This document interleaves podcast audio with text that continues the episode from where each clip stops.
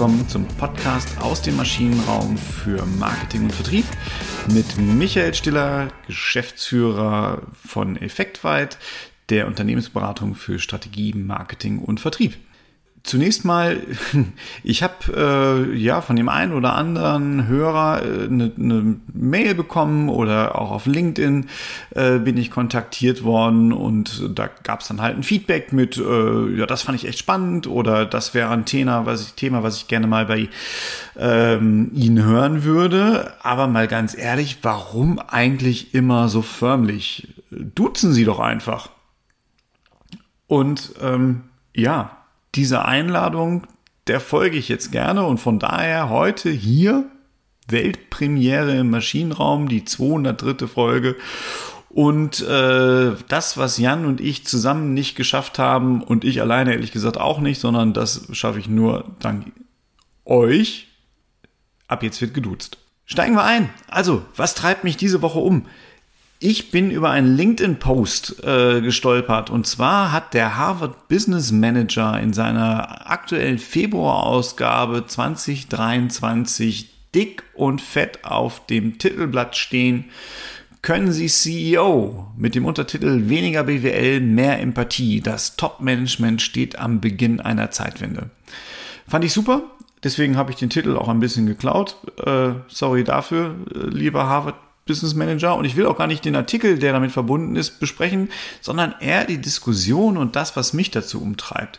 Denn die Frage ist ja wirklich, wie führt eine Führungskraft heute? Was sind die Kernaufgaben einer Führungskraft? Was muss sie können? Worauf muss sie achten?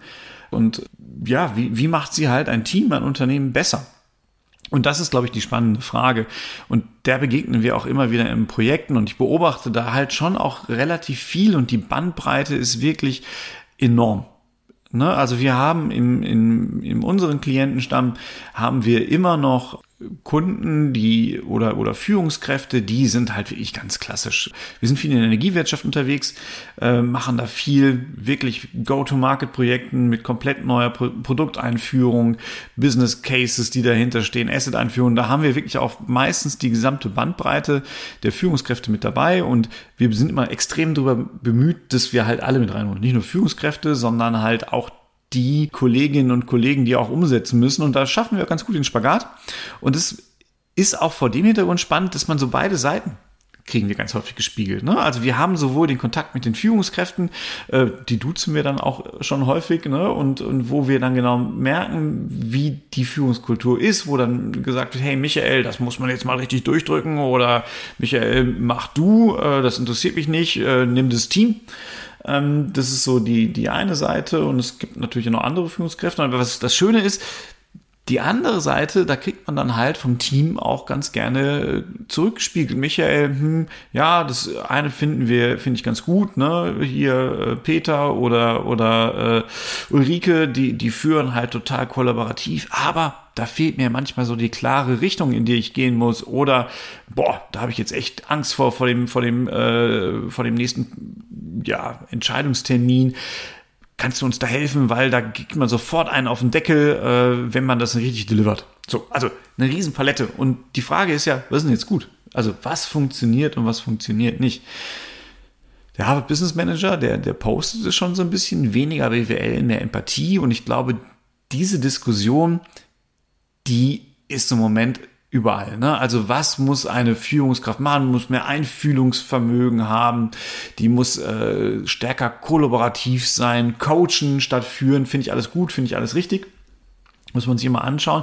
Dabei geht mir aber eine andere Facette ein bisschen verloren. Nämlich so eine Führungskraft ist ja nicht nur Führungskraft, sondern die muss ja auch was leisten, was bewegen. Und ähm, da ist für mich auch ein Trend erkennbar und ich habe da auch noch eine Lücke, die ich sehe, weil das eine ist sicherlich so, das ist der ganz klassische Verwaltungsmanager, der verwaltet das Bestehende, schaut natürlich auch, das ist so im, im Sinne ähm, nicht eines langsamen Dahinsiechens, sondern eines langsamen Wachstums, aber der hat halt wenig Innovationsdrang. Der versucht so den, den Status quo zu halten, versucht meistens auch ein bisschen so seine Macht zu halten. Also als Führungs- oder Manager-Persönlichkeit geht es auch darum, die eigene Position zu wahren.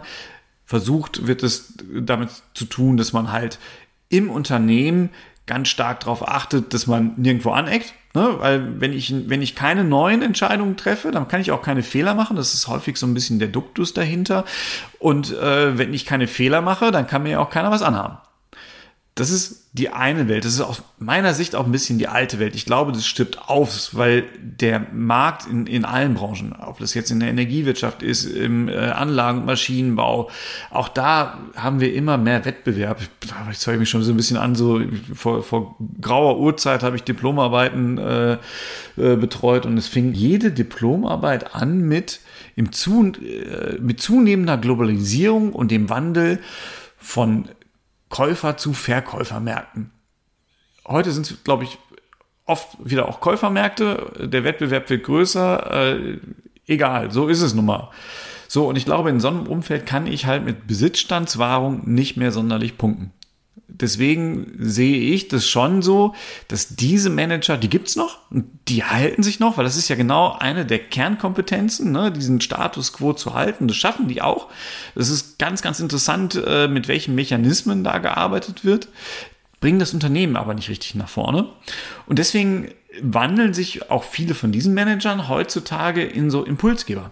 Ne? Das, ich gebe was ins Unternehmen rein. Ich verlagere auch Verantwortung dann häufig. Das ist dann der Trick dabei. Also ich gebe einen Impuls rein und sage, Jungs und Mädels, ihr macht es schon.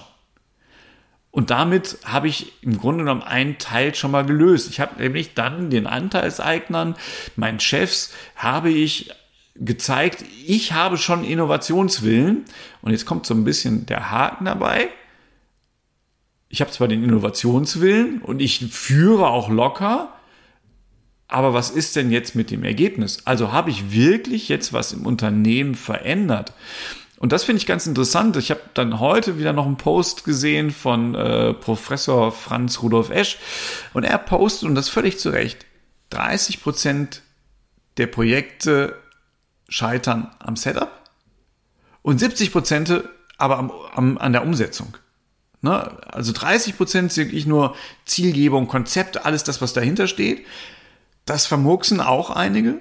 Aber die Umsetzung ist ja halt nochmal total entscheidend. Und ich glaube, das fehlt heute so ein bisschen. Also wir haben viele Impulsgeber, wir haben viel Innovationskraft, aber damit ist es halt nicht getan. Nur weil ich mir was vorstelle, was eventuell sein könnte, ist es ja noch lange nicht so. Und das bringt mich dann dazu zu sagen, wir brauchen heute eigentlich so ein Twitter.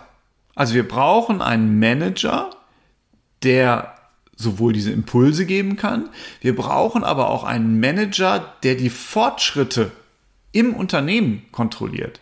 Und das ist ein ganz entscheidender Punkt. Ne? Ich kenne wahnsinnig viele Manager und wir haben in der Tat leider Gottes auch immer wieder Meetings, die laufen dann so ab, agil oder auch klassische Projektsteuerung ist total egal. Meier, wie sieht's denn ähm, mit dem Konzept aus? Steht es? Ja, steht. Okay, nächster Punkt. Es geht aber gar nicht darum, hey, dann gucken wir uns das mal an. Und manchmal geht's auch noch weiter. Meier, wie sieht's mit dem Konzept aus? Steht es? Ja, steht. Kann ich es mal sehen oder können Sie es kurz präsentieren? Nee, ist alles in meinem Kopf, ist noch nicht im Rein. Ah, super. Haken dran. Fertig. So, und wenn, wenn ich so manage, dann kriege ich natürlich auch ein Problem.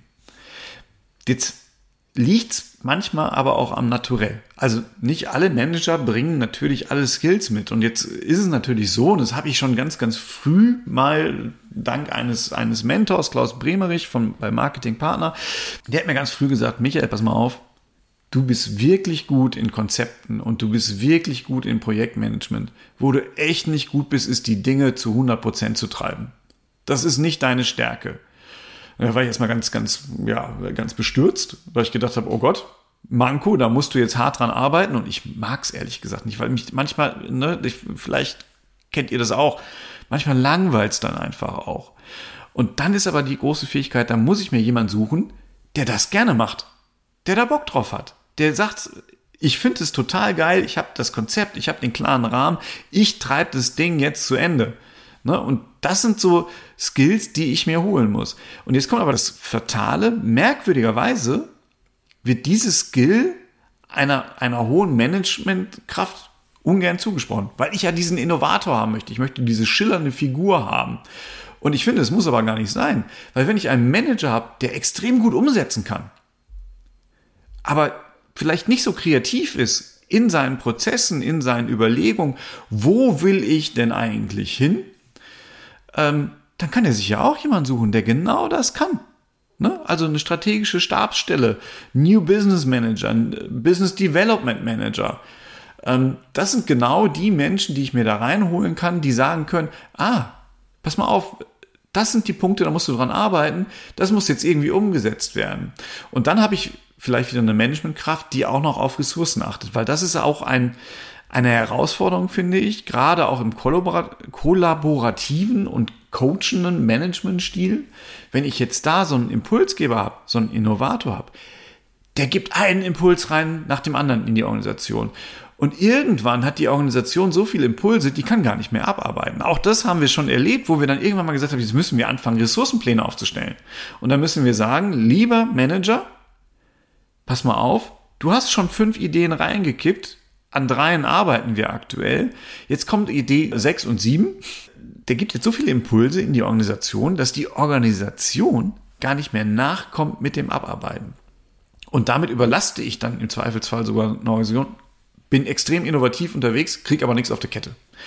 Und deswegen aus meiner Sicht der moderne CEO neben dem ganzen kollaborativen, neben dem Coaching-Aspekt, der muss eine wunderbare Mischung sein. Und ich finde diese Mischung, die Professor Esch propagiert hat, finde ich eigentlich auch genau richtig. 30% Innovation, 70% Umsetzung. Und wenn man das Skillset nicht mitbringt, dann muss man sich, glaube ich, darum kümmern, dass man jemanden hat, entweder für die Innovation oder für das Umsetzen. Und das ist das, was ich, was ich da gerne mit auf den Weg geben würde. Und das sind zumindest mal meine Ideen dazu.